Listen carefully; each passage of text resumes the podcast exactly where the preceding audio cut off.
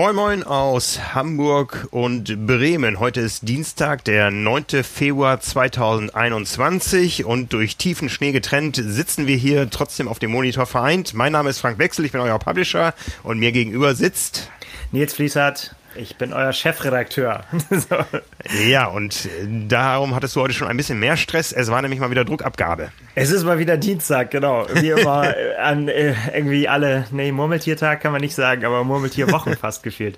Ja, das, äh, die Ausgabe musste zur Druckerei heute und dann ist das immer der Nachmittag ist dann immer schon fast geruhsam und eine schöne Tradition, dann in den Podcast zu gehen.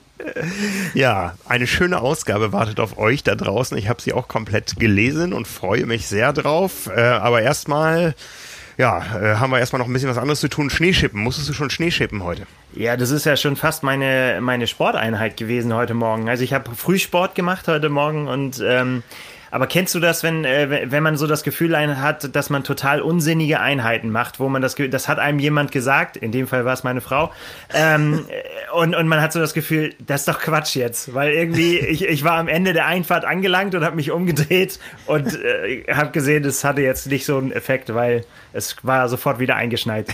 ja, Von daher habe ich, hab ich, mich dann über den körperlichen Reiz gefreut und äh, freue mich darauf, das heute noch ein, zwei Mal zu machen wahrscheinlich. Ja, ich freue mich auf jeden Fall, dass heute noch Laufruhetag ist. Ähm, das ist ein großes Thema, was äh, derzeit die Community beschäftigt. Wie kriege ich meine Laufeinheiten hin? Also hier in Hamburg war es immer noch möglich, aber da sind andere dann deutlich äh, anders betroffen. Ja gut, äh, da wo es, ähm, also bei der Bundeswehr hieß immer, wo kein Schnee wird, kann, äh, wo kein Schnee liegt, kann gelaufen werden, kann aber auch gelaufen werden, wenn Schnee liegt, ne?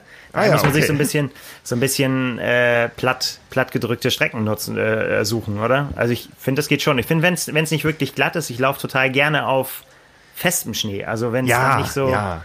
rutschig ist. Aber das haben wir letzte Woche schon erzählt. Ja, wir, wir sind äh, im Wetterflash. Ja, aber es ist auch also was heute, Besonderes, dass Schnee liegt für uns. Heute ist der Schnee einfach nur schön hier. Ähm, der ist sehr fluffig. Ich glaube, zum Schneemann bauen reicht es nicht. Aber den, den coolsten Schneemann, äh, den es derzeit im Lande gibt, ähm, ich hoffe, er steht noch, äh, den hat äh, sowieso ein Triathlet gebaut. Hast du gesehen, was Frank Horras gemacht hat? Nein, habe ich nicht gesehen. Frank Horras, ein äh, bunter Vogel der Triathlon-Szene, ähm, äh, Strecken, äh, ja, Sprecher kann man es manchmal nicht mehr nennen, weil er dann schon sehr außer Stimme ist, äh, wenn er das Mikrofon ergreift. Ähm, äh, der ist in der Nürnberger Region zu Hause und der hat einen Minion sich in die Hofeinfahrt gebaut äh, und da war ja. sogar die Lokalpresse vor Ort. Ja, siehst du. Ne? Also ein Urgestein aus der Roter Ecke. Aus Rot gibt es ansonsten auch gute Nachrichten. Und zwar ähm, hat die Challenge ihr Titelsponsoring verlängern können. Das Rennen in Rot, Challenge Rot heißt für weitere drei Jahre DATEV Challenge Rot. Da sind wir ja normalerweise ein bisschen zurückhaltend, was so mit äh, Sponsorennamen und so weiter betrifft. Aber in dem Falle bei einer solchen Institution ähm, kann man das ja durchaus mal sagen, weil das gerade in diesen heutigen Zeiten natürlich extrem freut. Wir hören das aus Profikreisen und so weiter, dass ähm, Sponsoring aktuell keine Selbstverständlichkeit mehr ist. Ja, auf jeden Fall. Also, und ich meine, da ist es tatsächlich ja so, äh, dass es echt der Name auch schon sehr, sehr verbunden ist. Ne? Du, hast, du hast ja gesagt, irgendwie so normalerweise, weil es auch manchmal sehr, sehr krude Kombinationen gibt mit Powered by Special irgendwas irgendwie und zehn Namen irgendwie untergebracht werden müssen, verzichten wir da in der Regel drauf und äh, besinnen uns auf den reinen Veranstaltungsnamen. Aber äh, hier, ist, hier ist es schon sehr nah dran, dass man es schon fast mitnennt, weil es schon sehr zum, zum Namen dazugehört, oder? Ja, das, das war mal so ein Trend in der Triathlon-Bundesliga, als wir noch ein bisschen dichter dran waren, damals über die DTU, dass jeder Verein einen unheimlich langen Sponsoring-Namen hatte. Die haben alle darauf bestanden, dass man den auch immer in voller Länge nannte. Und so bestand ein Bericht über ein Bundesliga-Rennen eigentlich nur noch aus äh, Rattenschwänzen von Wörtern, die irgendwie ähm, nur mit äh, genauerem Hinsehen einen Zusammenhang ergaben. Ja, ja, aber naja. Aber es ist, so ist, ist das, schon, so ist es. Es ist schon echt cool, wenn, äh, wenn, wenn die das jetzt schaffen, da so ein, so ein, ich meine, das ist ja nicht jetzt irgendein Wald- und Wiesentriathlon, sondern der ja.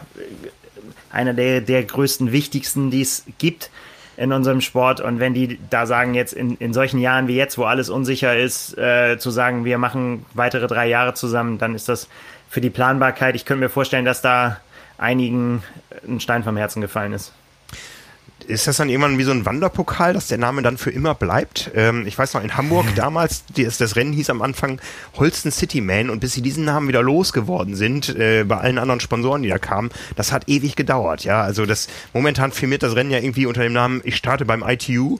Ähm, die ITU heißt auch nicht mehr ITU, also auch das wird lange dauern. Ähm, ja, aber ja. das kommt davon, wenn das auch, wenn es, wenn es, äh, ja, wenn es entweder zu lange dauert oder wenn es andauernd wechselt irgendwie, ne, dann weiß man es irgendwann nicht mehr. Aber das ja. ist hier tatsächlich, ich meine, also als ich in, in meiner Zeit, in der ich mich für Triathlon interessiere, hieß das Ding schon immer Challenge Rot. Ähm, ja. Und hatte immer den Zusatz Datev. Du kennst ja noch andere Namen. Aus ich kenne das noch als Quelle, als Quelle Ironman Europe. Ja, weiß Bescheid. So können sich Dinge ja. ändern manchmal, Frank. Ja. Also Quelle mal, war mal sowas äh, wie Amazon in der Offline-Welt. Ja, um Quelle, das ein bisschen einzuordnen. Die, die Älteren unter uns äh, wissen das noch. Ja. Ja, Dinge ja. ändern sich. Was mir neulich noch irgendwo begegnet ist, ist, dass auch die ähm, Weltmeisterschaftsserie jetzt nicht mehr World Triathlon Series heißt, sondern offiziell World Triathlon Championship Series. Ja, wahrscheinlich gibt es inzwischen so viele Serien, dass sie dann doch wieder irgendwo mal sagen mussten, wer sie eigentlich sind. Ne? Tja. Aber ähm, ich meine, im hm. Sprachgebrauch bleibt es eh so hängen, wie die Leute das benutzen. Da kann man sich auf den Kopf stellen. Ja, ja. Ne? Gibt es ja bei uns ja. auch das Trimark. Äh, äh, weil, oh ja, was weiß oh ich, ja. wie, wie, wie, äh, wie, viele Namen da schon. Aber ist egal, wenn sie uns kaufen und uns lesen, dann können sie uns auch nennen, wie sie wollen. Ja, also das ist auch, auch weniger geworden, aber früher hießen wir international immer das Triathlon. Ich weiß nicht, woher dieses das kam. Das Triathlon äh, war so wurden wir von, von Leuten aus dem Ausland immer genannt. Ihr seid die okay. von das Triathlon. Ne? Vielleicht hast du das mal gesagt irgendwo in so einem wilden Trailer, dass du das so ausgesprochen hast. Und dann den Rest haben sie nicht ja. mehr gehört. So gibt es manchmal Missverständnisse. So, so ist auch zum Beispiel dein Vorgänger zu einem Adelstitel äh, gekommen. Ja, ähm, okay. Nies. Ne, weil bei uns äh, vor den Artikeln immer äh, steht, wer das geschrieben hat. Äh, ich glaube, heute steht da Text Nils Fließhardt. Damals stand da von Nies Sienknecht und dann hieß er immer von Nies. ja, gut. Aber das gefällt mir. Das können wir doch wieder mal einführen. Irgendwie so, so ein Adelstitel. Warum ja. nicht? Warum, Warum nicht? nicht? Warum nicht? Ne? Naja, aber zurück im Winter. Ähm, ich, äh, wie gesagt, freue mich, dass heute nicht gelaufen wird. Die Leute beschäftigt das, wie sie laufen können. Ähm, äh, Luxusproblem, sage ich mal. Also ich, ich freue mich, dass wieder Schnee liegt. Ja, der liegt nicht nur hier. Ich bin nämlich über eine Meldung gestolpert. Es gab einen Bodyboard-Unfall auf Hawaii. Und jetzt wirst du wieder gleich sagen, ja, der Hai, ich hab's immer gesagt, ich habe immer gewarnt. Wollte ich gerade sagen, so, wo ist die News? Aber jetzt bin ich gespannt. Äh, äh, Vor genau, allem, wie der, du die der, Überleitung von Schnee jetzt dahin kriegst. Ja, äh, das ist nämlich genau das Thema. Äh, der Bodyboard-Unfall ist nämlich nicht auf Meereshöhe passiert, sondern in 4000 Meter Höhe auf Mauna Kea, wo momentan Schnee liegt. Und ähm, da ist eine 23-jährige äh, ja, gerodelt mit ihrem Bodyboard, was sie sonst zum Surfen nutzt. Und ähm, irgendwann war der Schnee vorbei und dann fingen die Lavabrocken an und die Probleme. Und da musste eine ah. 15-köpfige Truppe da ausrücken. Äh, da oben ist ja auch Militär präsent ähm, und die mussten sie da retten. Ja, und einen anderen hat's erwischt. Der ist einfach auf einer äh, oben an den Observatorien über so ein ähm, Begrenzungsdraht, der irgendwie so die, die Fahrbahn begrenzt, gestolpert und dann irgendwie 700 Fuß in die Tiefe gerutscht. Und äh, der hat sich aber nichts getan, aber dieser 23-Jährigen, der ging es tatsächlich nicht so gut. Ja, Also wenn man da mal ordentlich Geschwindigkeit aufnimmt und wir wissen, wie steil das Ding ist und da ist ja auch nichts, was einen aufhält, bis dann irgendwann ein, ein Lavabrocken da liegt. Also ja, so kam es zu dieser kuriosen Meldung ein, eines Bodyboard-Unfalls auf Hawaii äh, beim Skifahren tatsächlich. Ne? Okay. Es gibt tatsächlich einen Hawaiian Ski Club auf, ähm, auf Big Island. Ähm, der hatte zwei Handvoll Mitglieder irgendwie und die haben tatsächlich früher ähm, das Skifahren auf dem Mauna Kea so ein bisschen zelebriert. Äh, aber das ist ja eben nicht nur ein äh, hoher Berg und ein Vulkan und ein Berg, wo Observatorien stehen, sondern auch ein heiliger Berg für, für die Einheimischen. Und von daher ist das nicht mehr so gerne gesehen und auch nee, dieser Zwischenfall. Ja. Ja, dieser Zwischenfall hat sich auch irgendwie so ein bisschen ähm, abseitig äh, ereignet, wo eben äh, die Ranger eigentlich so nicht den normalen Einblick haben.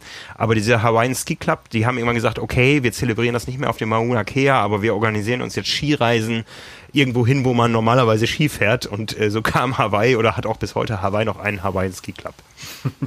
Bist du Mitglied, Frank?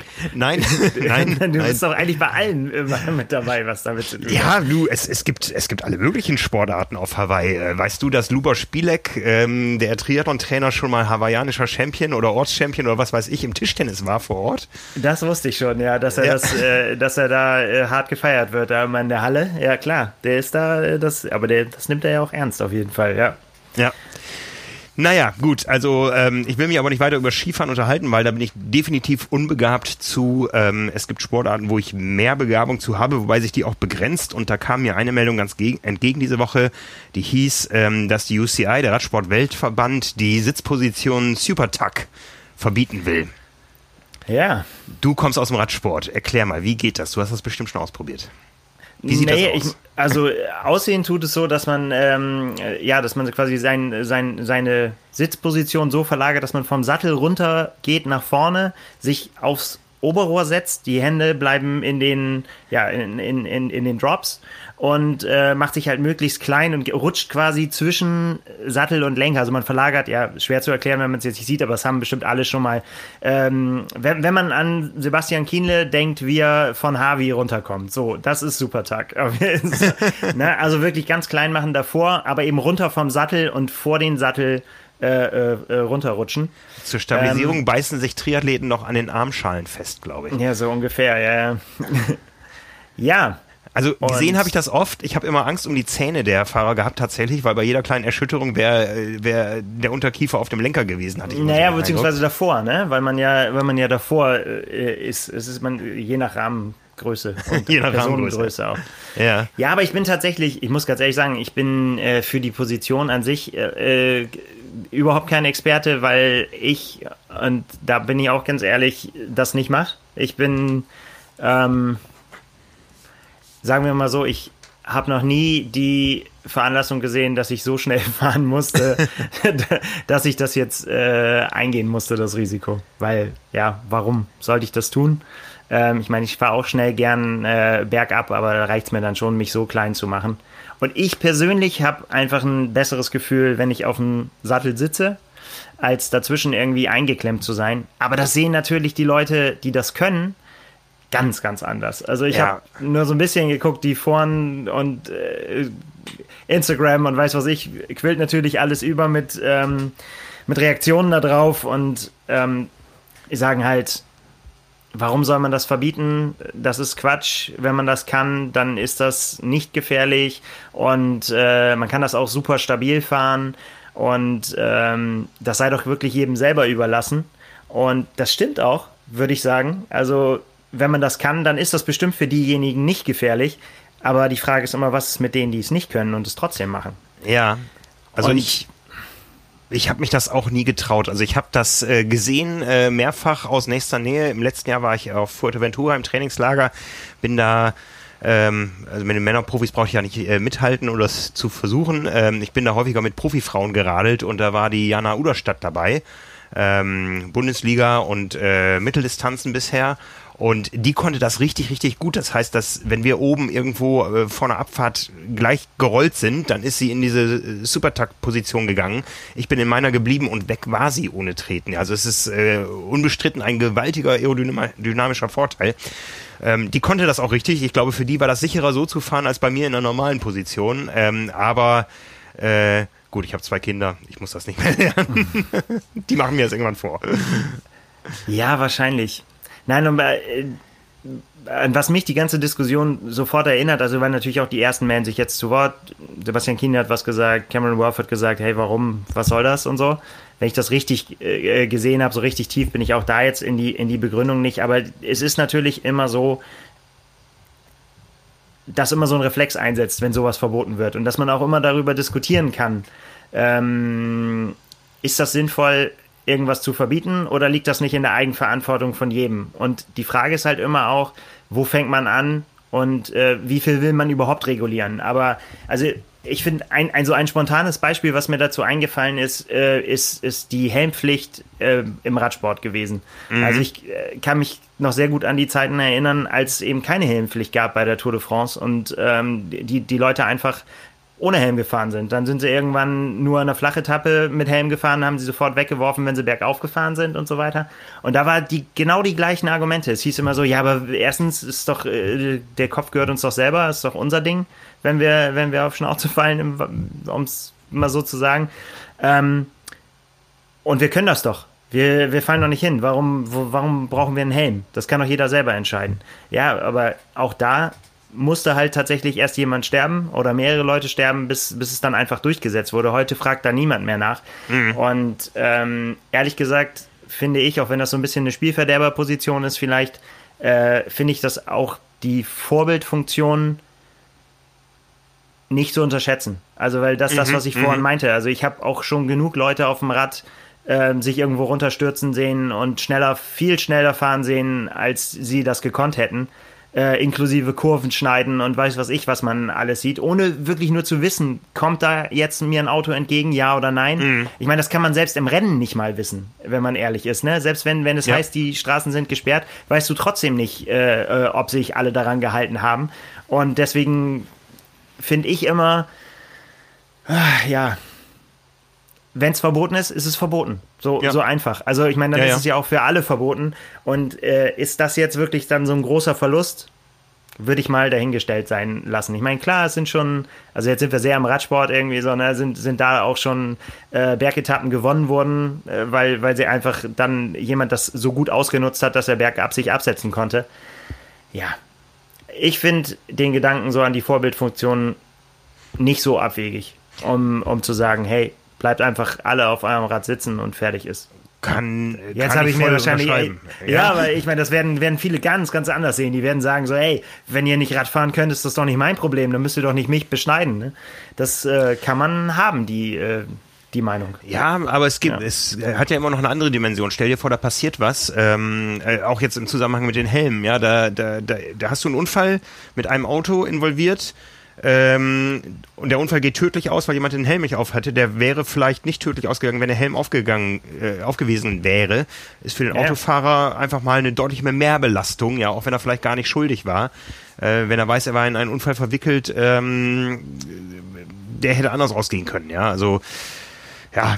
Ja, schweres Feld. Also weil man Feld, hat ne? natürlich immer super viel ähm, super viel Pro und Contra, ne? Aber dann ja. kannst du ja auf alles Mögliche weiter ausweiten, auch ähm, was, was ähm, Bestimmungen am Rad und so weiter angeht, ne? Auch, auch da äh, könnte man ja auch sagen und sagen so, hey, lass mich doch machen, was ich will, ist doch mein Problem, ne? Mhm. Aber ja, aber ja. wenn das irgendwie in der Öffentlichkeit man das sieht und ähm, da weiß ich aus Mountainbiking irgendwie so damals so Kollegen von Mountainbike-Zeitschriften, die dann irgendwelche Tuning-Geschichten gemacht haben, wo auf einmal irgendwelche Bremshebel angebohrt waren und Löcher reingebohrt waren, damit es leichter wird und so weiter. Mhm. Wo, wo, ich, wo, ich, wo ich so gefühlt auch immer gedacht habe, so, das kann man nicht zeigen. Selbst wenn die Profis das machen und selbst wenn die das riskieren, dass der sich in tausend Teile auflöst, dann fände ich das trotzdem nicht, dass man das propagieren muss und sagen muss irgendwie so, ey, guck mal, cool, kann man mhm. leichter machen oder guck mal, was die gemacht haben.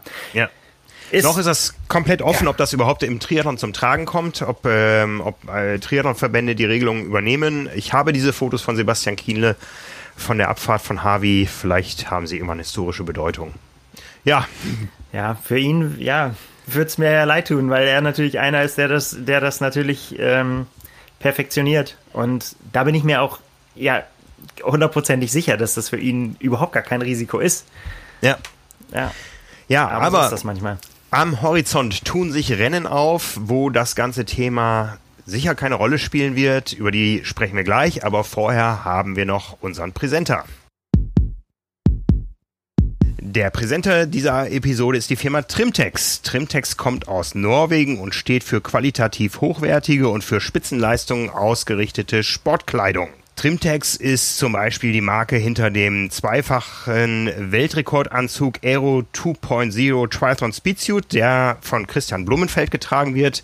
Christian Blumenfeld haben wir letzte Woche schon ausführlich behandelt. Der ist Teil des Projekts Sub 7 was im Frühjahr 2022 eine neue Bestzeit, darüber haben wir diskutiert, ob man sie so nennen darf oder Rekord, wie auch immer, aufstellen will. Also die Langdistanz auf 3,8 Kilometer Schwimmen, 180 Kilometer Radfahren und 42,2 Kilometern Laufen. Die will Christian Blumenfeld in unter sieben Stunden finishen.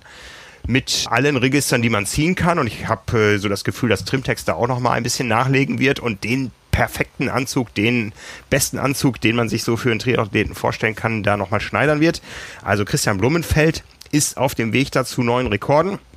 Und rekordverdächtig ist auch das Angebot, was Trimtex den Hörern dieses Podcasts macht. Und zwar gibt es einen Rabatt von 25% auf das komplette Sortiment mit dem Rabattcode TRIMACTRIM25. Das schreibt sich komplett in Großbuchstaben. TRIMACTRIM25. T-R-I-M-A-G, T-R-I-M 25. Ohne Satzzeichen dazwischen, ohne Bindestriche, alles in Großbuchstaben, Trimac Trim 25. Wir stellen das auch nochmal in die Show Notes und das Ganze ist einlösbar auf der Website trimtex.eu und zwar bis zum 1. Juni dieses Jahres. Wir haben gesagt, wir gehen auf Rennen ein, wo es um hohe Geschwindigkeiten geht, die auch ohne Supertack-Position erreicht werden können. Wir sind mal wieder auf einer Autorennstrecke unterwegs. Wir haben schon angedeutet letzte Woche, es ergibt sich ein großes Wettkampfwochenende, was sogar kondensiert ist auf einen Wettkampftag, einen Freitag, den 12. März 2021, also nicht mehr in allzu weiter Ferne. Da ja. findet frühmorgens in Dubai der Ironman 73 Dubai statt. Da gibt es noch nicht so wirklich ein verlässliches Starterfeld. Ein paar Namen kursieren da. Ja, es ist auch noch ein bisschen hin, ne? Also, ja. Äh, und da gehen wir ja auch noch ins Detail dann ähm, ähm, kurz vorher, dann, wenn wir wirklich wissen, wer dann auch wirklich an den Start geht. Ähm, ja, das ist natürlich äh, auch ja erst gerade eröffnet. Also ist ja erst seit ein paar Tagen offen. Genau, und am gleichen Tag, wenn auch viele, viele Stunden später, da in anderer Zeitzone und abends, findet dann das Profirennen bei der Challenge Miami statt, ähnlich wie in Daytona neulich auf einem Autorennkurs, auf einer NASCAR-Strecke. Ähm, wieder mit einer etwas unüblichen Distanz, die ist noch ein bisschen kürzer als in Daytona. Es geht nämlich über 1500 Meter Schwimmen, 60, ein bisschen Kilometer Radfahren, 3, ja. 60,3 und eine Laufstrecke von 16,7 Kilometern. Viele, viele Runden.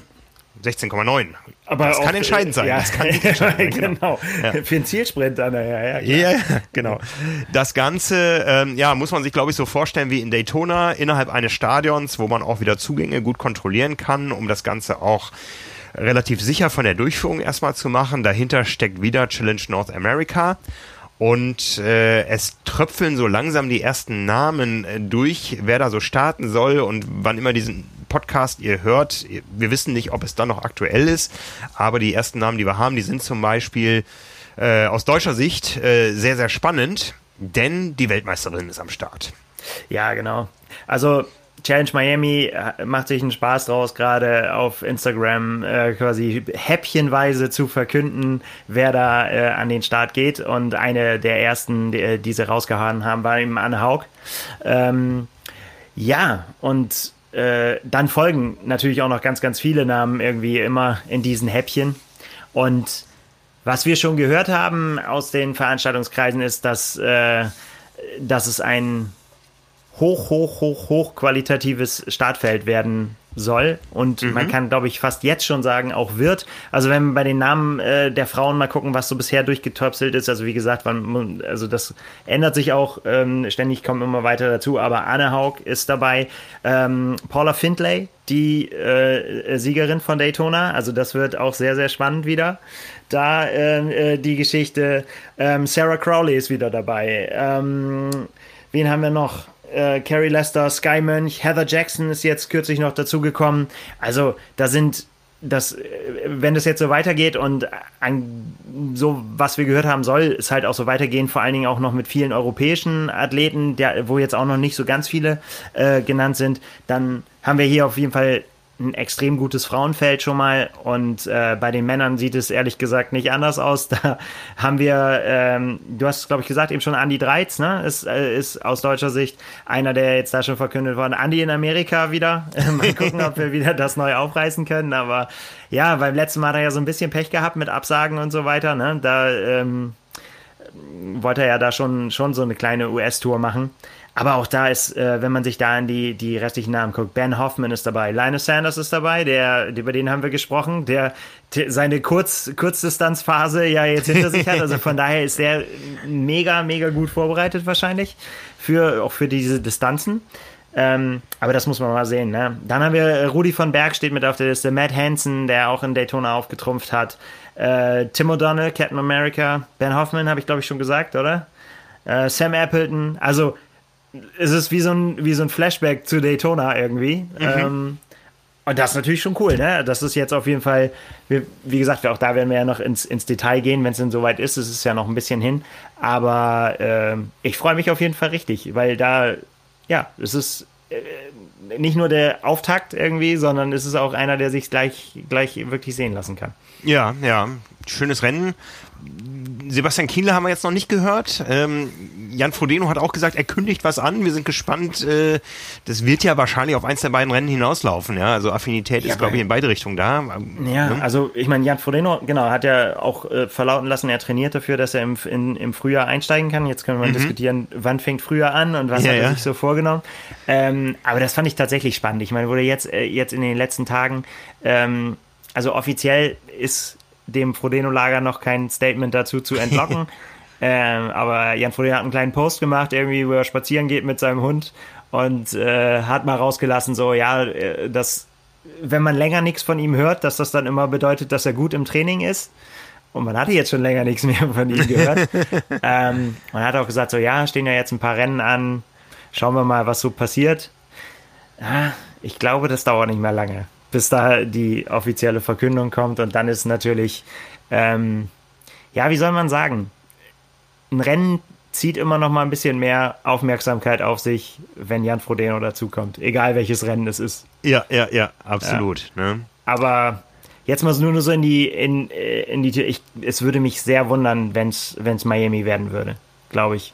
Bin mir nicht sicher. Ich, äh, ja, weiß ich, ich nicht. Ich, also in Dubai hat er ja auch schon mal gewonnen. Ja. Ähm, hat ja auch da über, über das äh, Team Bahrain Endurance 13, äh, über das wir schon sehr kontrovers auch gesprochen haben, hat er auch Verbindungen in die Region. Ja, ich weiß gar nicht, das Thema Triple Crown, ist das äh, noch aktiv? Ähm, das ist eine gute Frage. Also es kam ja nicht zustande jetzt dann äh, im, im, im letzten Jahr. Ja. Und ähm, das ist eine gute Frage, Frank. Ja, ja, ne? also ja. Äh, und, und wenn jetzt äh, die ganze Bahrain Welt... fehlt ja jetzt schon. Also müsste man ja. dann sehen, wann, wann quasi der Startschuss dafür wäre. So, aber. Genau. Ja. Also zur Erinnerung, es gab immer eine Million extra Preisgeld für denjenigen oder diejenige, die alle drei Rennen gewonnen hat, der Triple Crown. Und das waren immer äh, die Rennen in Bahrain und Dubai, die 73 Rennen und die 73 WM. Die genau. äh, Geschichte in Bahrain ist im Herbst, im, im späten Herbst ausgefallen. Ja, das Rennen war immer Ende November. Anfang Dezember. Ähm, jetzt äh, gibt es Dubai, die 73 WM soll Mitte September in Utah stattfinden. Vielleicht wäre es dann ja mal eine Triple Crown, die innerhalb eines Jahres läge mit einem Ironman 73 im November in Bahrain, aber das wissen wir alles nicht. Ja, wobei man auch da ja schon sagen könnte, dass das auch für Jan Frodeno nicht in Frage kommen würde, weil er schon hat durchblicken lassen, dass er nicht zur 73 WM ja. fahren wird. Also das ist, ist ja was, was er auch in der Vergangenheit ja schon nicht gemacht hat. Also er war mhm. zwar schon auch, auch am Start und ja auch erfolgreich, ist ja auch 73 Weltmeister geworden schon, aber ähm, der Fokus liegt bei ihm eindeutig auf Hawaii und ja. da ja, lockt ihn dann auch das Preisgeld nicht ja. zu anderen Rennen. Ja. ja. Bei anderen. Rennen ähm, oder haben wir noch was zum Thema Miami? Das wird uns sicher begleiten über die nächsten Wochen. Ja, klar, und wir gehen dann natürlich auch noch tief rein, dann auch hier im Podcast und Vorberichte und so weiter und werden wir auch nochmal ausloten, wer wie welche Chancen hat und was, äh, welche, was die Renndistanzen äh, bedeuten für das Renngeschehen und weiß was ich was alles. Mhm. Aber dafür jetzt erstmal, da warten wir jetzt mal noch erstmal ab, was da, was da noch so verkündet wird und wir bleiben da dran. Ja, bei anderen Rennen äh, deuten sich auch schon wieder die ersten großen Verschiebungen an. Verschoben ist zum Beispiel der Ironman 73 Oceanside, der ja. ja auch von so ein paar Deutschen äh, schon in der Vergangenheit recht erfolgreich bestritten wurde und immer wieder auch jetzt in Diskussionen über mögliche Szenarien auftauchte.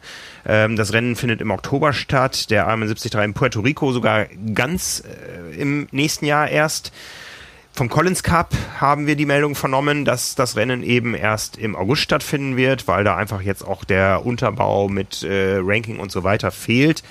Ähm, und es gab gestern einen Bericht im Radio hier in Hamburg, äh, wo es sich auch um den Ironman Hamburg drehte und den, den großen Hamburg-Triathlon, also zwei der größten Rennen hierzulande, wo man unterm Strich aber sagen muss, nichts Genaues weiß man nicht. Ja, also äh, Oliver Schiek wurde da interviewt, der ähm, Chef von Ironman Deutschland, und der sagte, dass man durchaus die Konzepte habe, das Ganze sicher durchzuführen, aber natürlich keine Garantie übernehmen könnte, was auf 90 Kilometern einer Radstrecke durch die Lande passieren würde. Ähm, von daher, ja, sind wir da weiter on hold. Ähm, es ist nicht mehr lang und dann sind es nur noch drei Monate bis zum geplanten Renndatum. Äh, ja. Hamburg geht ja zusammen mit Kraichgau Anfang Juni so als äh, erstes in den Ring dieses Jahr, was die ganz großen Veranstaltungen betrifft. Und ja, da werden wir also auch, glaube ich, nicht mehr allzu lange warten müssen, bis es sich in die eine oder andere Richtung irgendwo mal äh, rauskristallisieren muss, ja, weil die Athleten wollen natürlich auch Planungssicherheit und das hat Ironman ja auch in der Vergangenheit besprochen und versprochen, dass äh, es da auch mehr Planungssicherheit geben soll. Ach ja, ne? das leidige Thema. Ja. ja, ich meine, das ist klar. Ich meine, jetzt gucken wir voll Begeisterung äh, nach Miami, einfach aus sportlicher Sicht. Ne? Ja. Ich meine, das muss man ja auch immer wieder sagen. Also das ist natürlich, ja, es ist natürlich schwierig und ähm, man muss da schon das auch im Hinterkopf haben, wie sinnvoll ist das und so weiter. Aber äh, wenn ich das jetzt mal für mich äh, einfach nur aus sportlicher Sicht sehe, dann würde es mich freuen, wenn das da zustande kommt. Ja, ja. Ist halt, ist halt einfach so. Ich meine, ja, ich habe auch Super Bowl geguckt, obwohl ich gesehen habe, dass die Leute da rumgelaufen sind und ja, die tragen dann nicht unbedingt so Masken wie in Deutschland. Mhm. Ja, es ist schwierig. Es ist schwierig. Aber für die Athleten kann ich es schon nachvollziehen, wenn sie sagen, hey, wir müssen jetzt langsam mal wieder ran und wir wollen Rennen liefern und wir gucken, dass wir das so hinbekommen, dass wir ja das wird ja. sicher gestalten. Ja, was auch in dem Radiobericht ähm, erwähnt wurde, dass natürlich vieles auch vom Thema Olympia abhängt, ja, und da äh, hänge ich auch so ein bisschen von ab mit meiner Jahresplanung. Ja. Ne, ich bin morgen Mittag in einem Briefing des IOC für die Presse, wo es ähm, ähm, das äh, wurde erst so ein bisschen als Pressekonferenz angekündigt. Jetzt hieß es aber, dass es ausdrücklich nicht erlaubt ist, das mitzuschneiden oder zu fotografieren und so weiter und dass es auch nicht äh, zu Veröffentlichungszwecken dient, sondern einfach um die Presse zu briefen, wie sie sich zu verhalten hat, damit die Spiele stattfinden können. Ähm, man weiß schon einiges. Es gibt äh, die sogenannten Playbooks, die das IOC und die lokalen Veranstalter rausgegeben haben für die verschiedenen ähm, Zielgruppen der Spiele. Das erste ging raus an die internationalen Verbände, die eben auch äh, Personal stellen und Kampfrichter und so weiter. Es gibt eins für die Athleten und es gibt eben auch eins für uns Presse. Die Grundzüge sind eigentlich bei allen gleich. Ähm, und die deuten darauf hin, dass man den absoluten Willen hat, die Olympischen Spiele durchzuziehen, aber das Ganze in einer möglichst abgeschirmten Blase. Das lässt sich nicht so einfach handhaben wie bei einem Fußballspiel, wo man zwei Mannschaften in einem Hotel äh, einsperren muss. Äh, es sind ja doch einige ähm, einige äh, 10.000 Menschen insgesamt da involviert, aber die Regeln sind ganz klar. Ähm, die sind eigentlich für alle gleich. Ihr habt uns absolut zu dokumentieren, 14 Tage vor eurer Abreise, was ihr tut. Ihr müsst täglich uns eure Körpertemperatur und so weiter übermitteln und dann müsst ihr zum PCR-Test vor Abflug. Ihr müsst hier im Lande zum PCR-Test und wenn ihr dann hier vor Ort seid, dann beschränkt euch bitte auf die Rolle, die ihr im Rahmen der Olympischen Spiele wahrnehmen müsst und äh, haltet euch fern von allem, was sonst das Leben ausmacht. Touristische äh, Städten, Einkauf. Du hast, du hast, schon alle, alle Ausprägungen von Olympia schon, schon gesehen. Oh, ich habe ich hab schon viel erlebt. Ja, ja. Ich musste schon nach, nachts äh, Dachrinnen hochklettern, äh, um in Unterkünfte reinzukommen und so. Ja, ja. Da machen wir mal eine Sonderepisode ja. vor den Spielen, so sie denn stattfinden. Ja, aber ähm, ja, also das, das, Thema, das Thema ist eindeutig. Wir wollen das durchziehen. Man hört ja inzwischen auch so verschiedene äh, Meldungen, dass man es auch durchziehen muss. Die Versicherungswirtschaft sagt zum Beispiel, wenn die Spiele ausfallen, dann ist das der größte Versicherungsfall in der Geschichte, was so das Thema Krass. Ausfallversicherung betrifft. Ja. Und da ist auch die Frage, welche Deckung dann da ist, weil ja nicht nur die Olympischen Spiele ausfallen, sondern auch alles andere, was Veranstaltungen hat und versichert wurde. Und äh, seit dem letzten Sommer lassen sich äh, die Themen Pandemie in keiner Police mehr irgendwo wiederfinden. Ja, das, äh, aber vorher gab es halt Versicherungen, die auch Pandemieereignisse mit äh, eingeschlossen haben. Und äh, okay. da wird das Geld langsam knapp. Ja, da sind die Rückversicherungen schon ganz schön am, am Rudern. Ja, und äh, im Fall von Olympia redet man über drei Milliarden Dollar, die ähm, der Versicherungsfall dann wert wäre, ja, weil da einfach so viel dran hängt, ja. Ähm, das ist dann kein kleiner Batzen. Reiben sich ja. schon einige Anwälte die Hände wahrscheinlich. Ja, ja, ne? Also ähm, ja, ich, ich bin da gespannt. Ich bin gespannt auf dieses Meeting morgen, was da stattfindet. Äh, Herr Bach wird zu uns sprechen und so weiter. Und dann äh, weiß ich nicht, ob wir schlauer sind. Aber wie gesagt, so die ersten Anzeichen, die Stand heute da stehen heißt, wir ziehen das auf jeden Fall durch, aber ihr müsst euch alle da äh, kooperativ äh, verhalten. Es ist auch ein ganz enges Screening zum Beispiel. Ähm, immer wenn man in irgendeine olympische Stätte rein will, muss man sich einem Temperaturcheck unterziehen. Und die Grenze, dass man rein darf, die ist äh, ja ähm, äußerst knapp. Also da darf ich am Tag vorher keinen Sport gemacht haben. Die liegt nämlich bei 37,5 Grad Körpertemperatur. Ja, wie wie äh, beurteilst du das als Arzt? Ist das überhaupt sinnvoll? Macht das, also ich meine, man hört so oft irgendwie keine Symptome hier, keine da dann oder ist das Alibi? Also ich, ich frage mich, wie sinnvoll es da vor Ort ist. Äh, wir haben ja vor einem Jahr noch oder vor eineinhalb Jahren ähm, nicht über Corona diskutiert, sondern über die Hitzespiele von Tokio mit 40 Grad Außentemperatur und dann vergisst du einmal was zu trinken und dann hast du ruckzuck eine Körperkerntemperatur von 39 Grad, ohne dass du krank bist. Ne? Und dann bist hm. du draußen. Ja. Ähm, also Krass. ja, das, das ist ähm, von der Umsetzung her alles äh, es ist, äh, die Daumenschrauben sind eng, ja, die wollen einfach äh, die Spiele durchziehen, aber sie wollen auf keinen Fall, dass am Ende die Olympischen Spiele als das Superspreader-Event des Jahrhunderts dastehen, ähm, wo sich äh, Dinge entwickeln und dann in alle Welt wieder zurückverbreitet werden. Ja, also die wollen es wirklich absolut sicher machen und das ist eben mit ganz großen Einschränkungen verbunden. Auch zum Beispiel, also die Akkreditierungen sind raus, die werden auch erhalten. Ja, ich habe meine Akkreditierung sicher. Ähm, aber die Pressekapazitäten vor Ort werden überall um 50 Prozent reduziert, außer im Hauptpressezentrum, wo man irgendwie andere Maßnahmen hat. Aber das wird dann bedeuten, dass die, ähm, die Triathlon-Pressetribüne, dass dann nur jeder zweite Platz besetzt werden kann. Man muss es am Tag vorher das beantragen und dann wird es irgendwie zugeteilt. Also ja, es kann dann sein, dass wir ja als als als eines der größten Triathlon-Medien der Welt dann da nicht mal dabei sind, äh, weil natürlich dann die ganzen Agenturen und so, die deutlich größere Reichweiten erzielen, da bevorzugt werden. Also das wissen wir noch nicht. Das ja wird wird spannend, wird spannend. Ja, also gucken wir mal.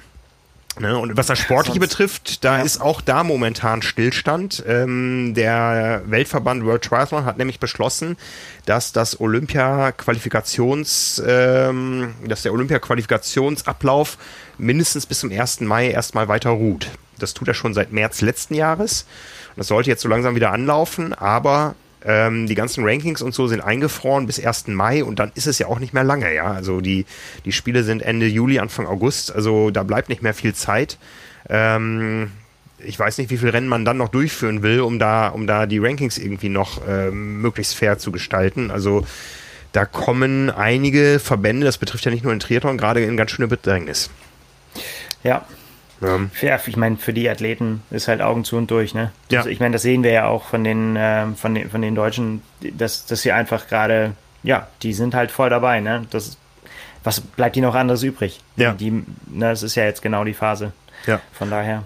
Und wo man, ja. wo man den Bogen nochmal spannen kann, das ist auch ein Thema, was ja viel diskutiert wurde, ähm, öffentlich und politisch in den letzten Wochen ähm, und ethisch, ähm, das Thema Impfpflicht. Also sowohl der Hamburger Sport äh, schließt das Thema eigentlich aus. Ja, ähm, die Bevorzugung von geimpften äh, Menschen, Teilnehmern, Zuschauern und so weiter für Sportevents. Ähm, als auch die Olympiamacher, die sagen, es gibt keine Impfpflicht, aber wir reden mit unseren 206 NOCs ähm, dass die auf ihre Regierung einwirken sollen, ob man nicht da Ausnahmen machen könnte. In Deutschland hat man den Spieß umgekehrt. Man hat die Sportler gefragt. Äh, der DOSB hat äh, das sogenannte Team Deutschland befragt. Es gab mhm. fast 700 Antworten und die große Mehrheit von 73 Prozent sagt, nein, lasst uns bitte bei der ähm, aktuell gültigen Impfreihenfolge erstmal die Ältesten, die Gefährdetsten, die, die sich um kranke Menschen kümmern und so, lass uns dabei bleiben. Nur 18 Prozent der Sportler sagen, ich hätte jetzt gerne als erster eine Impfung, weil ich möchte zu Olympia. Ne? Also da zeigen die Sportler ja. durchaus in der Mehrheit Verantwortung für die gesamte Gesellschaft. Ja, du hast es ja eben auch gesagt, dass es eine ethische Frage auch ist. Ja. Ja. Ist, ja, klar, ich meine, ja, ist löblich. Also ich meine, äh, ist ja oft genug, dass man einem das eigene, der, das eigene Schicksal erstmal näher ist, aber hier geht es natürlich auch echt um Leben und Tod und ja. Ja, aber es ist doch ein Zeichen auf jeden Fall. Ja, ja. Also ein Thema, das das Jahr weiter begleiten wird. Ähm, wir können schon mal äh, kurz spoilern. In der nächsten Triathlon gibt es einige Geschichten von auch Triathleten, die Corona durchgemacht haben, die über ihre Erfahrung berichten. Das äh, fand ich sehr spannend zu lesen. Ähm, gibt auch den einen oder anderen prominenten Fall, also ähm, ja, das Thema ja. wird auch weiter die Gemüter erhitzen. Was ist, wenn ich jetzt das durchgemacht habe oder wie verhalte ich mich oder wie gehe ich mit einer Impfung um und so weiter. Ja, stell dir vor, du hast dann deinen Impftermin zwei Wochen vor deinem Hauptrennen. Was tust du? Ne? Also da kommen noch viele, viele Gewissensfragen auf, auf uns alle zu. So ist es. Ne? Gut. Ja, kommen wir zurück zum Sport. Ein Name hat noch mal ein bisschen für Furore gesorgt, zumindest bei uns intern auf unsere persönliche ja. Anfrage. Joe Skipper. Ja, Joe Skipper, äh, ähm, das war total spannend. Also jetzt spoiler ich tatsächlich so ein bisschen zur, zur nächsten Ausgabe. Wir haben das wirklich echt äh, diskutiert. Wir haben ähm, auch geguckt, ja, was machen die Athleten gerade, ne? wo sind sie unterwegs und so weiter. Und Joe Skipper hält sich in, in Dubai auf. Ähm, einfach weil er, wie viele andere auch, den, den, den Einschränkungen zu Hause entgehen musste, wollte, weil er keinen Zugang auch als Profisportler zu, ähm, zum Schwimmen hatte und ähm, er hat für sich entschieden dann, dass er nach Dubai geht. Und ja, quasi so äh, im, im Nebensatz hat er, hat er für uns so seine, seine Ziele, was er, was er so äh, dieses Jahr sich vorgenommen hat, äh, uns geschildert. Und da ist uns dann doch so einigermaßen äh, die Kinnlade runtergeklappt. Nämlich der Joe, gute Joe, möchte dieses Jahr richtig, richtig Attacke machen. Er sagt erstmal ja, also erstmal ähm, 73 äh, Dubai, das ist so sein erstes, bis dahin will er auch da bleiben und, ähm, und, und den angreifen. Dann hat er sich vorgenommen, den ähm, Ironman Texas und da möchte er eine neue Weltbestzeit aufstellen. Dann, also ich gehe ich geh da jetzt mal so rüber, ja. dann als, äh, steht für ihn als nächstes an der Sieg bei der Challenge Rot und zum Abschluss des Jahres möchte er noch aufs Podium in Hawaii. Und da muss man erstmal so ein bisschen äh, schlucken und sagen, so, okay, ja. das, ist, äh, das ist ein schönes Jahrespensum. Er sagt, er ist in der Form seines Lebens, ähm, er, ist, er ist top drauf und kann es nicht erwarten, das jetzt anzugehen. Und da habe ich dann echt so, da bin ich so ein bisschen ins Grübeln gekommen, weil es ist tatsächlich so, ähm, da haben wir auch gesagt, ich meine, Joe Skipper weiß man immer, der ist immer, wenn er irgendwo mit am Start ist, ja, wie sage ich das jetzt? Ich finde, dass er immer zu denen gehört, die unterschätzt werden. Es ist immer so, wenn du aufzählen sollst, so wer, ja, sag mal die Top 5 oder so, dann sagst du immer so, ah ja, stimmt, Joe, Joe Skipper ist auch noch dabei. Aber er ist witzigerweise heißt sein, äh, sein Instagram-Account heißt not, in, uh, not Another Average Joe ähm, und genau das ist er. Ist, er ist auch, er, das, das ist er auch nicht. Ich meine, er ist 32, er ist im besten, besten Triathlon-Alter. Und wenn man sich da mal, ich habe mal vorher mal so ein bisschen raufgeguckt ähm, auf, seine, äh, auf seine Ergebnisse, weil ich meine, wenn du sagst so, ja, ich will die Weltbestzeit, ich will Jan Frodeno ablösen, ne? Yeah. Und äh, ich meine, das ist, das haust du ja nicht mal eben so raus, aber seine, seine eigene äh, persönliche Bestzeit liegt bei 7 Stunden 46, 28. Ähm, das sind elf Minuten. Das sind, genau, aufgestellt in, auch auf, zugegeben auf einem schnellen Kurs in Florida. Mhm. Ähm, war Streckenrekord 2019. Ähm, aber ich glaube, bei einem brüllend heißen Rennen, wenn ich mich richtig erinnere. Gut, das wird vielleicht in Texas auch nicht anders sein. Ja, Te ähm, Texas äh, Ende April, am 24. April ist das Rennen dieses Jahr. Das war das Rennen, wo damals ähm, Patrick Lange vor vier Jahren seinen Durchbruch, äh, seinen, seinen großen Überraschungsscoop ge gestartet äh, hat. Ja. Ja, äh, ein schnelles Rennen, aber auch ein Rennen, wo es knüppelheiß und schwül wird. Ich erinnere mich, dass das Rennen mal unterbrochen wurde während des Laufens, als viele Age-Grupper noch auf der Strecke draußen waren, weil das so gestürmt und gewittert hat da draußen, dass man die einfach ganz schnell in irgendwelche Unterkünfte bringen musste, um sie dann äh, danach wieder auf die Strecke zu lassen. Ja, ja. Also ähm, flaches Rennen auf jeden Fall. Ähm, ja, wenn das Wetter passt und nicht allzu unbarmherzig ist, ist es auf jeden Fall eine schnelle Strecke. Ja, und das ist tatsächlich bei ihm ja, äh, ist es ja auch immer so bei den Resultaten. Also wie gesagt, Florida hat er gewonnen, er hat äh, äh, Neuseeland, Ironman Neuseeland hat er gewonnen, auch mit Streckrekord damals in Hamburg ist er Zweiter gewesen. Ähm, und auch Challenge Rot, auch zweiter, zweiter Platz damals, 2016, hinter Jan Frodeno, als er ja. seine Weltbestzeit aufgestellt hat. Äh, und gelaufen ist er schon mal schneller als Jan Frodeno den Tag. Ne? Also ja, das, ja. Ähm, hat er den, den, den schnellsten Marathon hingelegt. Und äh, ja, ich finde es total spannend. Also ich habe mich total gefreut, als ich die, äh, die, die, dieses äh, Statement gelesen habe, weil erstens finde ich das gut, wenn Leute sich was zutrauen. Zweitens ist es echt ein netter Typ. Also äh, ist, ich erinnere mich in, äh, in, in Hamburg auch, als er da beim Ironman gestartet ist, da, da war es so morgens Riesenbohai in der Wechselzone mhm. mit den Erdinger Athleten, die mit eigenen Fotografen und Kamerateams sind da rumgesprungen. Hadi hat alle möglichen Leute interviewt und äh, wir natürlich auch gefilmt und alles und äh, äh da waren es wirklich echt nur kurz bevor wir gegangen sind zum, äh, zum, zum, zum Start. Ähm, trottete auf einmal einer in Schlabber-Jogginghosen mit einer Plastiktüte in der Hand. Wirklich kein, kein Scherz mit einer Plastiktüte, wo er so sein Zeug drin hatte. Keine Sponsoren auf dem Hoodie, nix, trottet zu seinem Rad und das ist Joe Skipper. Ja, und das ist, das ist typisch Joe Skipper. Weißt du, kein ja. irgendwie, ich bin schon super hier, voll, der ist immer extrem tiefenentspannt. Ich habe den mal auf Dings in, in, in Rot äh, auf, der, auf der Messe an, äh, am Quetana Rouge stand, äh, äh, weil der wollte irgendwas von seinem Rad, irgendwie er wollte irgendwas wissen noch oder, oder irgendwie noch eine Einstellung oder irgendwas haben. Der, der stand da, niemand hat sich für den interessiert. Keine Ahnung. Ja, Andere ja. Profis, die darüber gehen, die müssen Autogramme schreiben, irgendwie so. Und ich meine, wie gesagt, Zweiter, ne, bei, bei Challenge Rot. Kein Mensch, kein ja, Mensch interessiert sich für Joe. Ich. Und das ist oft so bei ihm und dann haut er im Rennen einen raus. Es, ist, es, fehlt, es fehlt noch so ein bisschen, ich glaube, sein bestes Resultat auf Hawaii ist, glaube ich, sechster Platz, ähm, was ja auch schon eine Mega-Leistung ist, aber es fehlt noch so, er, oder sagen wir andersrum, er hat, er hat dann häufig, so wie in 2016 in Rot, noch einen vor sich, ja. der dann die ganz, der dann so die, die Lorbeeren einheimst und irgendwie die Aufmerksamkeit bekommt. Ja. Ähm, aber wenn man genau hinguckt bei ihm und seine Leistung und seine Entwicklung, dann äh, finde ich das gut. Und auch, ich meine, auch in, ich meine, in Rot würde ja, da wissen wir ja, auf wen er dann da trifft, ne? Ja, Aber ja. was bringt, was bringt's zu sagen, ja, ich will dann nochmal Zweiter werden. Das ist doch Quatsch. Der genau. soll der sagen, irgendwie so, ich will in Rot gewinnen. Und ich meine, gut, jetzt hat er nicht rausgehauen, ich will noch Weltmeister werden. Da hätte ich gesagt, so gemacht, gemacht. Da, da, sind vielleicht noch andere auch noch. Aber ja, warum nicht das Podium ausgeben? Und ich meine, dass er schnelle Zeiten drauf hat, das hat er ja bewiesen.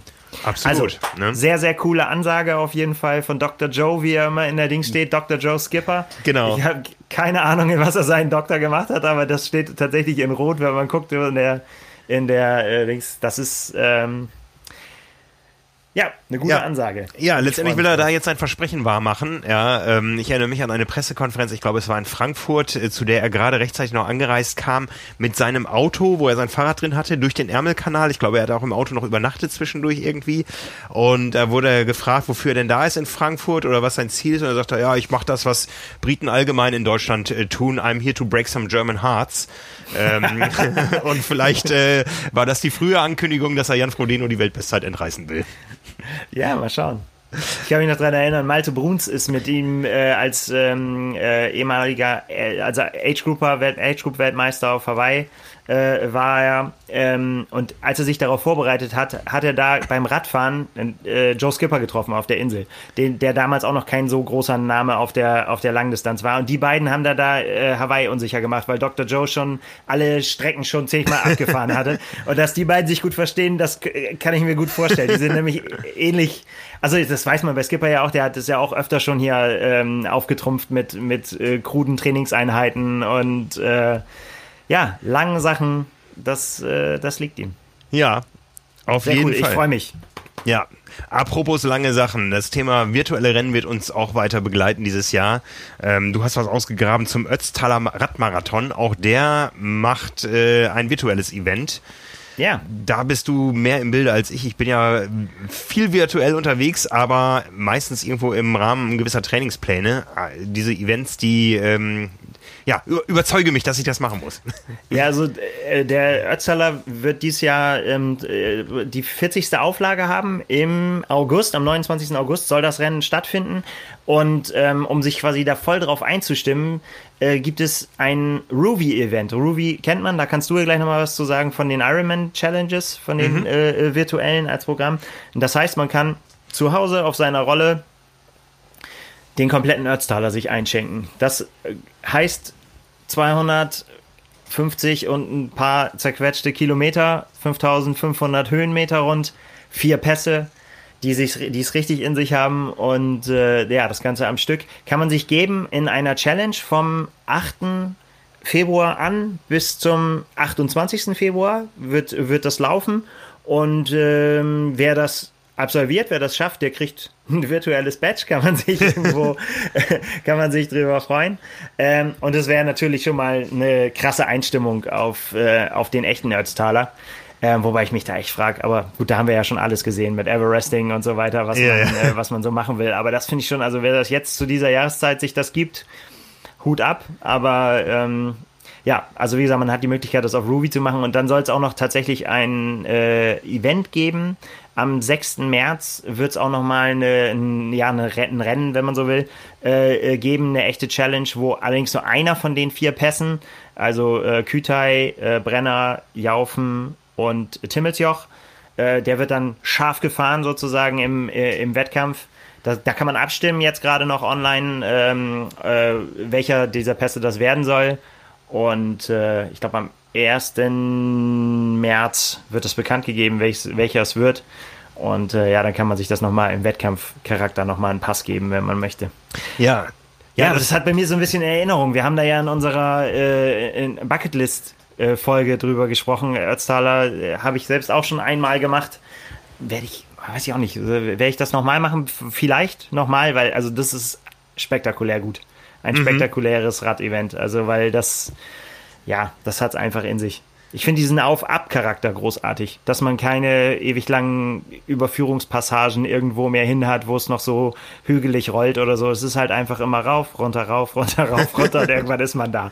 Und äh, für, für Abfahrtfans, äh, also sowohl für Leute, die gerne bergauf fahren, ne, logischerweise, ist was dabei, ist Timmelsjoch, einer der spektakulärsten Alpenpässe, ähm, über 25 Kilometer auch ultra hart. Ähm, für die Bergauf-Fans und ich glaube, bergab gibt es auch wenig, was, was so spektakulär ist wie das Kütai. Also da kann man auf jeden Fall, wenn man es drauf anlegt, äh, dreistellig auf dem Tacho haben was die Geschwindigkeit angeht. Äh, da kann Wenn man den Supertakt krachen lassen. auch ohne. Auch also ohne. da musst du fast, da musst du schon fast äh, bremsen. Kein, okay. kein Quatsch. Also wenn du das einfach da nur laufen lässt, dann kommst du schnell Richtung 70, 80. Okay, okay.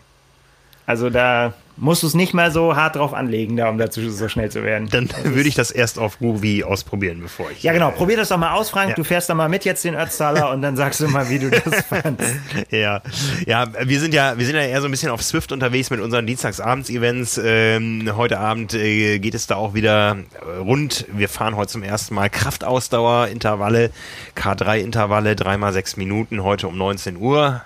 Ähm, geht auch weiter jeden Dienstag. Wie gesagt, wir sind da auf Swift unterwegs. Swift ist ja eine komplett virtuelle Welt, in, wo man quasi so in, ich sag mal in Anführungszeichen, Zeichentrickbildern äh, umherfährt. Ja, da gibt es auch äh, bekannte Strecken, ähm, wie die Strecke nach Alpe d'Huez oder auf den Mont Ventoux. Die heißen so ein bisschen anders in der Swift-Welt. Die heißen dann äh, äh, Alpe Swift äh, und äh, Ventop. Ähm, es gibt äh, Strecken von UCI-Weltmeisterschaften in Innsbruck und London. Ähm, ja, äh, aber das Ganze eben virtuell, schön angereichert mit äh, verschiedenen Dingen. Und das ist der grundlegende Unterschied zu Ruby. Bei Ruby gibt es nämlich tatsächliche Streckenfilme. Ja, das heißt, da sind ähm, kamerabestückte Fahrzeuge unterwegs gewesen und haben die Strecken abgefilmt. Ich habe da selber mal die Strecke der 73, ähm, welcher war denn das? Ähm, Boulder gefahren in Boulder, einem genau. äh, Vir Vir Virtual Race von Ironman. Ironman hat das Ganze mit äh, publik gemacht im letzten Jahr. Ruby war bis dahin relativ unbekannt. Äh, die haben eben die Partnerschaft da eingegangen, um da eben auch viele Strecken der Welt abzubilden in Ruby. Und da fährt man dann eben in echten Filmwelten mit seinem Avatar. Auch da wird dann natürlich die Topografie auf die äh, auf den Widerstand äh, des Smart Trainers umgerechnet und so. Ähm, ja, ähm, beides äh, gäng gängige Plattformen heutzutage. Das eine eben ein bisschen weiter verbreitet äh, bei Swift, ähm, das andere eher an der Re Realität orientiert. Ruby ist auch ein bisschen günstiger, das kostet im Jahresabo 12 Euro im Monat und man kann es mit bis zu zwei weiteren Familienmitgliedern nutzen. Bei Swift zahlt jeder einzelne 15 Euro im Monat. Ähm, ja, äh, zwei schöne Plattformen, die den Radsport, das Indoor-Training unheimlich bereichert haben in letzten Jahren. Ja, also feine Sache. Vielleicht schaue ich mir den Oddstaler mal an oder irgendein Ironman-Rennen, bei dem ich dann vielleicht mal irgendwann starten. Ja, wenn du denkst, dann mach doch den Pass, Frank. Da haust du dir einen Pass, welcher immer das auch wird. Das ist doch knackig schnell erledigt. Einmal rauf. Ach, Ey, welcher wird's? Welcher wird's wohl? Ich denke, es wird das Timmelsjoch. Ich meine, also was, das würde schon, äh, würde schon Sinn machen. Da kennst du dich besser aus, ja. Ja, aber das hat das, das ist schon schon wirklich auch äh, hat auch richtige Steilpassagen und so weiter, obwohl ja. das Kühlteil auch ach also am einfachsten in Anführungsstrichen wäre der Brenner. Also der, da muss man eher immer im Rennen immer gucken, dass man da nicht zu schnell fährt, weil das immer so, da freut man sich dann so, wenn man das Kühlteil hinter sich hat, irgendwie so, oh schön, wie schön okay. es aufwärts geht. Aber am Brenner sind schon viele, haben schon viele Körner, zu viele Körner verbrannt dafür, für das, was danach noch kommt.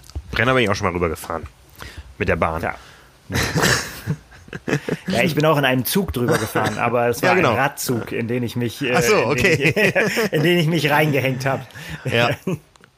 Ja, ja, die schönen Bucketlist, du hast es eben erwähnt, äh, der Ötztaler. Ähm, ja, wir haben einen Anruf bekommen von einem Hörer und zwar von Thorsten aus Nürnberg ähm, der sich inspiriert gefühlt hat von uns äh, durch zwei Dinge. Und zwar einmal durch unsere Bucketlist-Diskussion und da hat er wirklich zwei hochspektakuläre Sachen drauf. Und auch über äh, das Thema äh, das perfekte Rennen hat er sich gefreut, wo wir drüber gesprochen haben. Ja, ich ja. hatte ja erzählt, ich hatte meins erlebt, du suchst deins noch.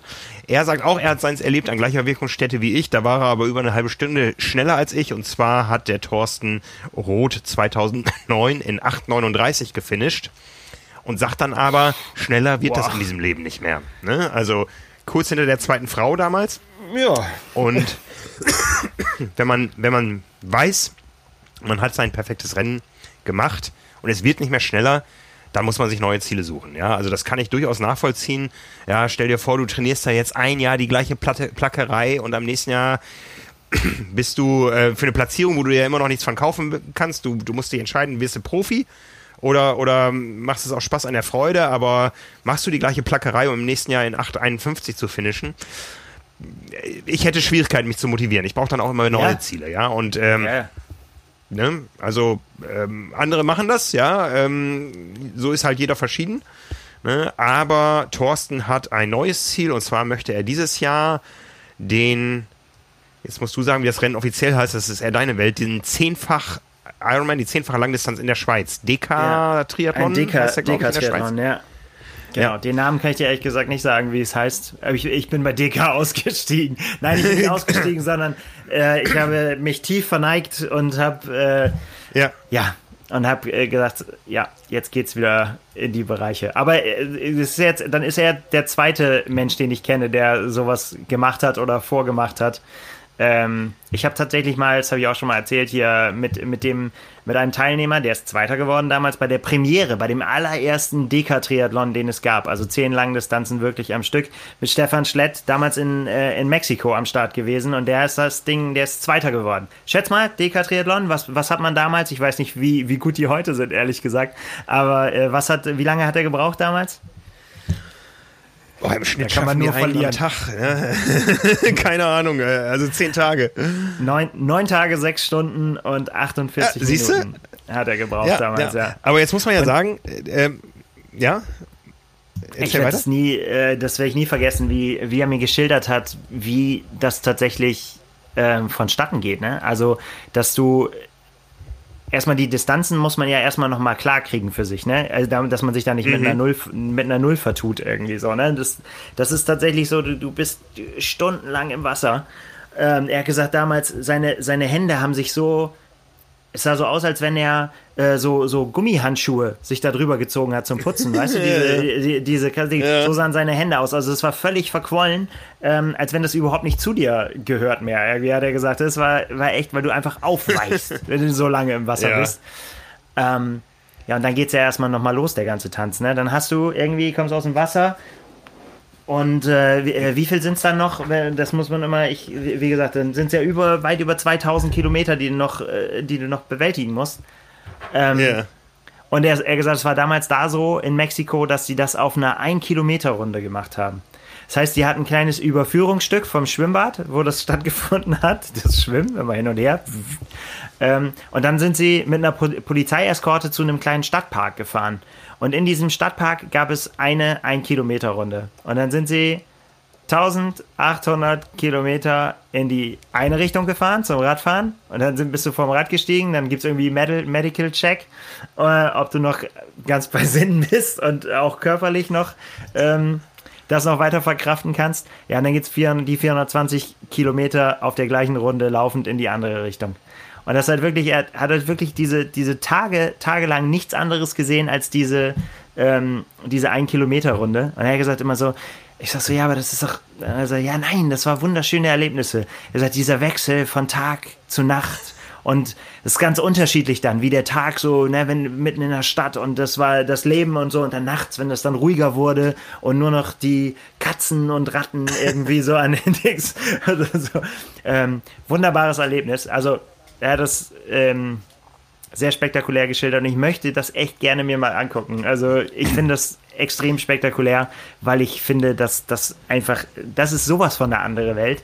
Aber wenn man in die mal eintaucht, dann wird alles relativ. Ja. Ja, also in der Schweiz, 15. bis 30. August. Ich habe es gerade vor mir hier. Ähm, es gibt da zwei verschiedene Events. Äh, es gibt nämlich den Deka Continuous. Das ist äh, ja der Deka Triathlon, wie wir uns den vorstellen. 3,8 Kilometer Schwimmen mal 10 sind 38 1800 Kilometer Radfahren und 420 Kilometer, 422 genau laufen. Ja, da stehen dann so Zeitlimits äh, drin. Irgendwie das Schwimmen geht von Sonntag um 18 Uhr bis Montag um 21 Uhr. Ja, da hat man also 27 Stunden Zeit. Insgesamt beträgt das Zeitlimit 345 Stunden. Das sind äh, etwas über 14 Tage für den DK Continuous. Es gibt aber auch den äh, DK äh, One per Day, wo du zehn Tage hintereinander ja. jeden Tag deine Langdistanz machst. Ja, das ist ähm, ja nochmal eine, eine Variante davon. Aber was hier echt Thorsten, was schlimmer ist. Aber, ja. Thorsten möchte das Ganze mitmachen. wenn er das dann geschafft hat, dann hat er noch was anderes auf seiner Bucketlist. Und zwar möchte er einen Suborbitalflug machen. Ähm, da entwickeln sich ja so langsam die ersten Geschäfte, wo man sich als Kunde auch einbuchen kann in den USA von äh, äh, Virgin Galactic und äh, äh, wenn nicht alles noch dabei ist, ja. Und er möchte einmal die Welt von oben sehen. Das ist ein Ziel, was ich durchaus nachvollziehen kann. Beim Zehnfachen bin ich raus. Dann machen wir das so, ich gucke mir das, ich guck mir den C-Fach an und du guckst dir dann den Suborbitalflug an. Ja, ich meine, Richard Branson, der das Ganze da in den USA in die Wege gebracht hat, hatte auch Triathlon-Verbindung. Der war ja mit seinem, äh, mit seinem Unternehmen Virgin, äh, und zwar der Fitnessstudio-Reihe, war er Sponsor des London Triathlons. Ich weiß nicht, ob er das noch ist, der immer so ein bisschen mit Hamburg um den größten Triathlon der Welt konkurriert. Ja, der ja. Virgin London City Triathlon heißt der, glaube ich. Virgin Active heißt, glaube ich, die Fitnesskette. Ja, ja auf jeden Fall wund ähm, wunderbare Nachricht und äh, sprecht uns weiter eure verrückten Ziele drauf. Also, weil wir einfach auch, also ich glaube, bin ganz sicher, dass wir das auch vieles davon auch aufnehmen und einfach, ja, für uns zur Inspiration und damit das dann auch eben weitertragen wieder, ne, in, in die Zeitschrift und auf die genau, Website. Genau, wir, wir können ja eine neue Rubrik aufmachen, die nennen wir dann Bucketlist der Woche. Ne? ja. Ja. Aber ähm, wo wir Rubriken sind, äh, wir können ja mal ein paar alte aufleben lassen. Und zwar haben wir die Einheit der Woche. Ja, und zwar ist ein Norweger, der heißt Jonas Felde Sevaldrut, ist Weltrekord gelaufen im Halbmarathon in einer Stunde 44, 58. Und da denken sich jetzt, ich schätze mal so ähm, ein Drittel der Hörer, das schaffe ich, auch. ich auch. Das schaffe ich auch. Ne? Und dann sage ich nur, geht raus, aber lasst die Schuhe zu Hause. Der ist nämlich diesen wie auch immer offiziellen Weltrekord gelaufen. Eine Stunde 44, 58 Minuten im Halbmarathon und zwar barfuß auf Schnee. Ja, es gibt ja. ein äh, YouTube-Video, das verlinken wir auch nochmal unten drunter in den Show Notes. Ja, es sieht nicht immer appetitlich aus. Er sagt nämlich, ich bin eigentlich kein gewohnheitsmäßiger Barfußläufer. Das heißt, ich hatte nicht genug Hornhaut und ähm, ja, dementsprechend sahen seine Füße dann unterwegs auch aus. Oh Gott. ja. Ich, ich finde ja, ah, ja, das äh, würde uns jetzt ins Reich der Spekulation. Ich bin äh, weder barfuß einen Halbmarathon gelaufen, noch bin ich schon mal barfuß länger auf Schnee gelaufen. Ähm, ja, meine längste Barfußstrecke waren, glaube ich, tatsächlich 15 Kilometer letztes Jahr im Sylt-Urlaub. Ja, ähm, das hat richtig gute Waden gemacht. Also ähm, ich hatte immer so Schmerzen, ja. Nee, gar nicht mal. Also ich hatte immer so, glaube ich, drei Kilometer bis zum Strand äh, von unserer Unterkunft und dann äh, kannst du da auf Sylte einfach kilometerlang ähm, so halb im Wasser laufen und manchmal war der Schnee, der, der Schnee sage ich schon, der Sand ein bisschen tief. Ja, ich erinnere mich da auch damals an die Red Bull Tree Islands, wo man irgendwie gar nicht laufen konnte, weil man nur weggesackt ist. Das hatte man da stellenweise auch, aber da, wo es schön fest war, wunderbar. Da brauchst du keine Nee, Schuhe. Da bin ich, da bin ich richtig mi, mi, mi, mi, mi. Ich kann weder auf Kies noch, ich finde das immer schon ganz fürchterlich, wenn man überhaupt irgendwo reinlaufen muss. Auch beim Triathlon, wenn das nicht super glatt und alles super ist, dann, denn ich habe einfach empfindliche Fußsohlen. Ja, ich gebe es zu. Auch heißer Sand ist auch nichts für mich und so. Ich kann das nicht ab. Ich muss da immer äh, entweder schnell rüber oder Füße, irgendwas an Füßen haben. ja, Ja, also kein, ich mach das nicht. Man könnte jetzt äh, rausgehen, ich könnte das äh, jetzt versuchen, aber ich, nein, ich mach's nicht. Ja. Bevor Nein. wir dann zum Kommentar der Woche kommen, haben wir noch was Erfreuliches aus eigener Sicht äh, zu vermelden. Ja, fast haben wir es geschafft. Ja, also wenn ich jetzt das gleich schneide hier, ähm, den Podcast, dann ist es wahrscheinlich erreicht. Unser erstes YouTube-Video hat die 300.000er Marke geknackt. Und zwar unser Film vom Ironman Frankfurt 2019 steht aktuell, ich habe es offen hier, YouTube bei 299.989 Aufrufen. Das heißt, elf fehlen Komm, ich noch. klick's noch an. Ja, ne? Ja, also voll gut. Aber es- 1754 mag ich Bewertungen, ähm, 41 Kommentare. Das äh, war eine schöne Sache. Es war aber auch ein schönes Rennen. Es war auch ein Es schönes Rennen. äh, Ne? Unfassbar spektakulär. Ja, und es war ein Rennen mit Jan Frodeno. Wir können nämlich auch vermelden, dass auch inzwischen der 1, 2, 3, 4, 5, sechste Film von uns die 100.000er Marke erreicht hat. Auch ein Frodeno-Film. Und von diesen sechs Filmen, die über 100.000 Zugriffe haben, also ich sag mal, der Abstand von Platz 1 zu 2 ist äh, deutlich, 300.000 zu rund 150.000. In diesen ersten sechs Filmen sind fünf mit Beteiligung von Jan Frodeno. Ich sagte es ja vorhin, wenn Jan Frodeno irgendwo dabei ist, dann zieht es einfach Aufmerksamkeit auf sich. Kann Ja. man nicht anders sagen. Ja, Das also Pla so. Platz 1 ist äh, der Ironman Frankfurt 2019 mit Jan Frodeno. Platz 2 ist die Challenge Rot 2016 mit, wie schon erwähnt, Weltbestzeit von Jan Frodeno Und Joe Skipper. und Joe Skipper, ja. Ja. Platz 3 ist der Ironman 73 Kraichgau 2018 Machtspiele im Land der 1000 Hügel mit Jan Frodeno, der damals einen Patrick Lange furchtbar in die Schranken verwiesen hat. Ja. Platz 4 ist äh, der einzige Film ohne Jan Frodeno, äh, dafür mit Andreas Rehlert. Das war der Ironman Hamburg 2019. Auch gut. Ja, Auch mit Spektakel. mit Spektakel. Ja. Platz 5 ist der Ironman 73 Kraichgau 2019. Wer hat ihn gewonnen? Du darfst raten. Weiß nicht mehr. Alle Filme haben mit Jan, Jan- Frodeno zu tun. Der wollte auch eigentlich Jan Frodeno ja, genau. Ja, ich muss mal kurz überlegen. Ich hab was, muss überlegen, wann ich da war. Da hat nämlich nicht Jan Frodeno gewonnen, sondern Boris Stein. Jetzt weiß ich auch nicht mehr, wann das war. Das ja, ist schon ein bisschen her. da waren wir Gegen- zusammen, genau, ja. Ge genau, gegen Kienle. Ja, ja, ja, ja, ja. Das war, wo äh, Peter Sauerland am Rand stand und, und dann am Telefon hatte den Spotter und gesagt hat, er soll abhauen, er soll dafür gehen, jetzt soll er abhauen. Genau. Und das hat er dann auch gemacht. Ja. Also, Ja. Zack. Und Platz 6 ist ein Interview mit dem Titel Ich werde nicht weinen, wenn Alistair nach 30 Kilometern hochgeht. Der Penner. hat er damals noch nicht gesagt, hat er dann später gesagt. Ne, das war das Interview ähm, mit Jan Frodeno. Äh, drei Tage vor dem Ironman Hawaii 2019. Oh Gott, wie lange sich das alles schon her anfühlt. Unglaublich, Schlimm. ne? Schlimm ist das. Unglaublich, ne? Und äh, der nächste Platz wäre dann ich mit meinem äh, Selfie vom äh, Rennen Challenge Rot 2019. Papa kann keinen Endspurt mehr, da fehlen aber noch 500, dass wir die 100.000 knacken damit. Ja. Ne? Aber der Kommentar der Woche, der bezieht sich auch auf ein Video, das haben wir nämlich äh, am letzten Wochenende hochgeladen. Wir haben mal im Archiv gewühlt, äh, da wir letzte Woche viel über das Thema Sub 7, Sub 8 gesprochen haben. Äh, Jan Frodenos Film aus äh, 2016 äh, mit der Weltbestzeit in Rot ähm, ja, äh, online ist äh, haben wir noch ein bisschen tiefer in die Kiste gegriffen. Das sind Videos, die wir damals nicht auf YouTube ausgespielt haben, die wir nochmal aus dem Archiv holen, so nach und nach. Da geht es um die Challenge Rot 2011 mit damals zwei Weltbestzeiten. Die eine war Andreas Rehlert, Ja. die Weltbestzeit, die dann fünf Jahre Bestand hatte, bis Jan Frodeno sie sich äh, geholt hat. In Rot und die andere hat bis heute Bestand. 8 Stunden 18 ist seit 2011, also seit fast zehn Jahren, das Maß aller Dinge auf der Langdistanz damals aufgestellt von Chrissy Wellington in Rot. Mhm. Ja, so können wir drei Filme verlinken unter der. Ja, verlinken wir drei Filme heute in den Show Notes. Dann wird genau. das Rollentraining nicht so langweilig.